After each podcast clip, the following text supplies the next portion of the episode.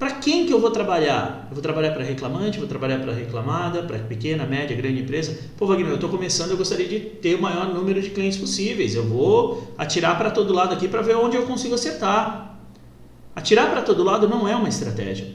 Você pode ter vários alvos definidos para poder dar tiros certeiros. Se você atirar de forma aleatória, você não vai acertar nenhum deles. Então, tenha vários alvos.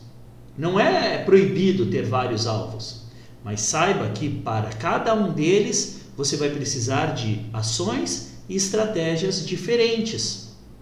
Porque quando você vai conversar com o Manuel lá da padaria, vai ser diferente de quando você vai conversar com o diretor da empresa de grande porte.